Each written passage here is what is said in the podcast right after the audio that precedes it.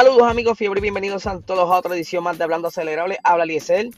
Y ya por fin hoy es viernes, ya comenzó el fin de semana de carrera de la Fórmula 1 en el Gran Premio de Azerbaiyán, Baku, que es un circuito callejero donde hacían ya casi dos años que no se corría y por fin ya están de regreso. Eh, la primera sesión de práctica fue cerca de las 4 y pico de la mañana, hora Puerto Rico. No la pude ver a esa obviamente.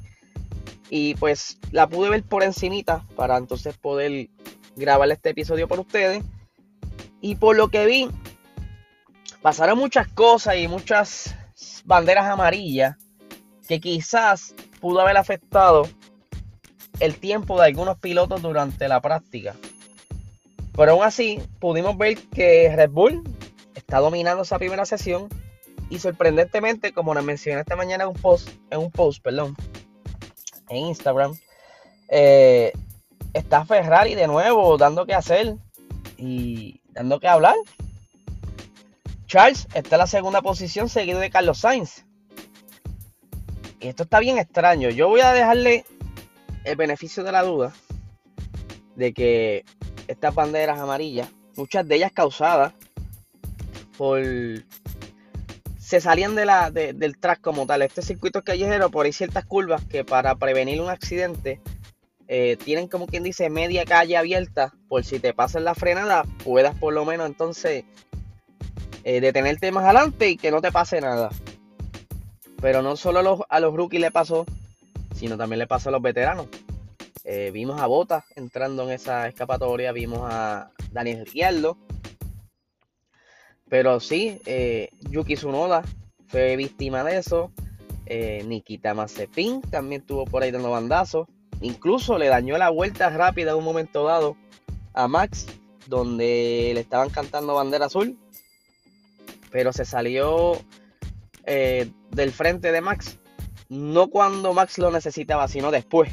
Y ya Max tuvo que reducir la velocidad y pues le dañó la vuelta rápida que quizás hubiera mejorado ese tiempo.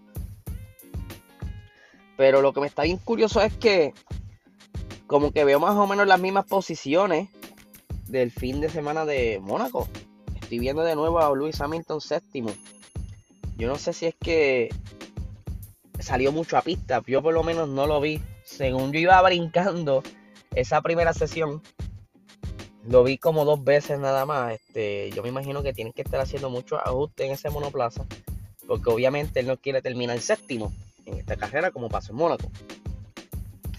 Pero a pesar de todo, eh, vemos un Checo Pérez en la cuarta posición y a un Daniel Ricciardo en la quinta posición. Que eso para McLaren es un, es un logro. Porque ya no lo vemos tan rezagado atrás en las últimas posiciones, que estaba en Mónaco, que estaba 13, 14, hasta 15 estuvo un momento dado. En la sexta posición tenemos a Pierre Gasly, que también fue víctima de estas escapatorias. Creo que todo el mundo como que hacía tanto que no, no corría en este circuito que estaban medio perdidos y, también con los, los pequeñitos cambios que hubieron.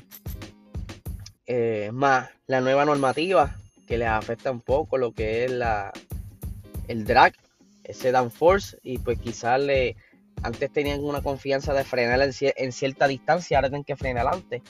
Y para eso está la práctica, para tú sacar todos estos puntos de referencia donde vas a frenar, donde vas a acelerar. Eh, todo esto es bien importante para los muchachos.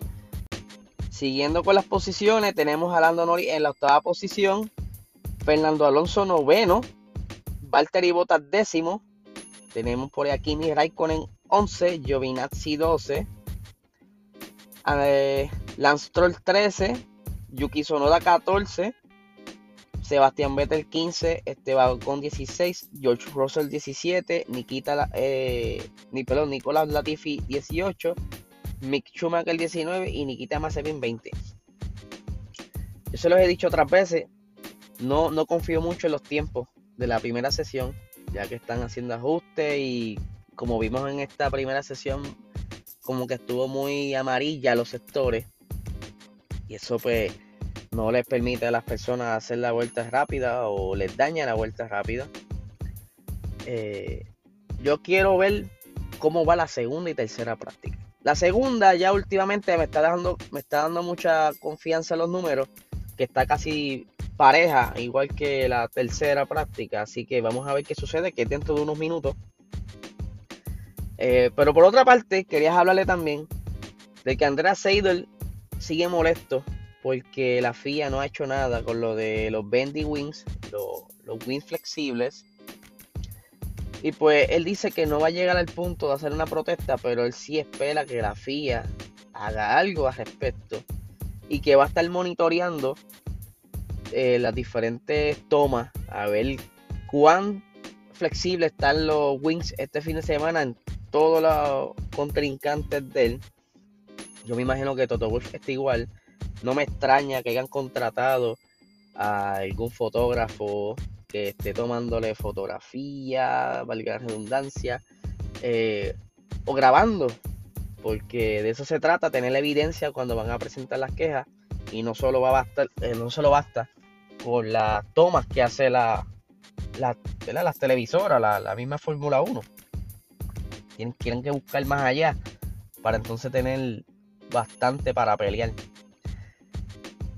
Yo sé que aún así la, FIA no va a hacer nada este fin de semana porque ya ellos lo dijeron. Mira, vamos a bregar esto en el fin de semana del Gran Premio de Francia.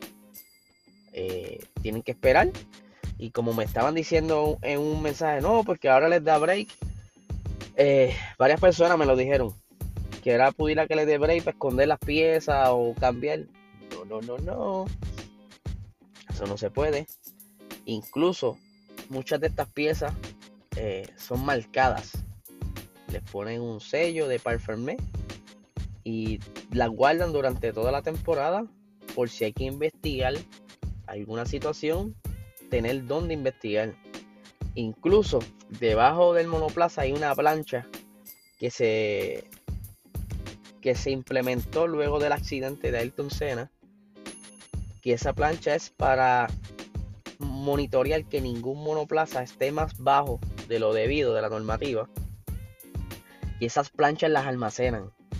Si hay una irregularidad en los tiempos, en algún evento, y entonces tienen que investigar, investigarlo fuera de fecha, ellos pueden decirle a la escudería, hey, dame la plancha de tal día, por favor, o dame tal pieza. Obviamente no son todas las piezas las que se guardan, pero si hay un listado de piezas críticas que se guardan para estas situaciones de investigación. Así que no, por eso la fiesta como que calmada, como que mira chicos, si de haber algo, lo vamos a cachar. Y estoy totalmente de acuerdo que si hay algo irregular o ilegal, que lo penalicen. Porque se supone que la, Fórmula 1 esté lo más parejo posible. Que si hay alguna zona gris en el reglamento, y al momento eh, no dice en ningún lado alguna específico de algo, pues tienen que entonces aclarar ese reglamento y que sigan cumpliendo esa aclaración. Que no estén haciendo como hacen con los límites de pista, que para un momento sí, para un momento no, no, no. Si vas a aclarar algo, que sea justo para todos.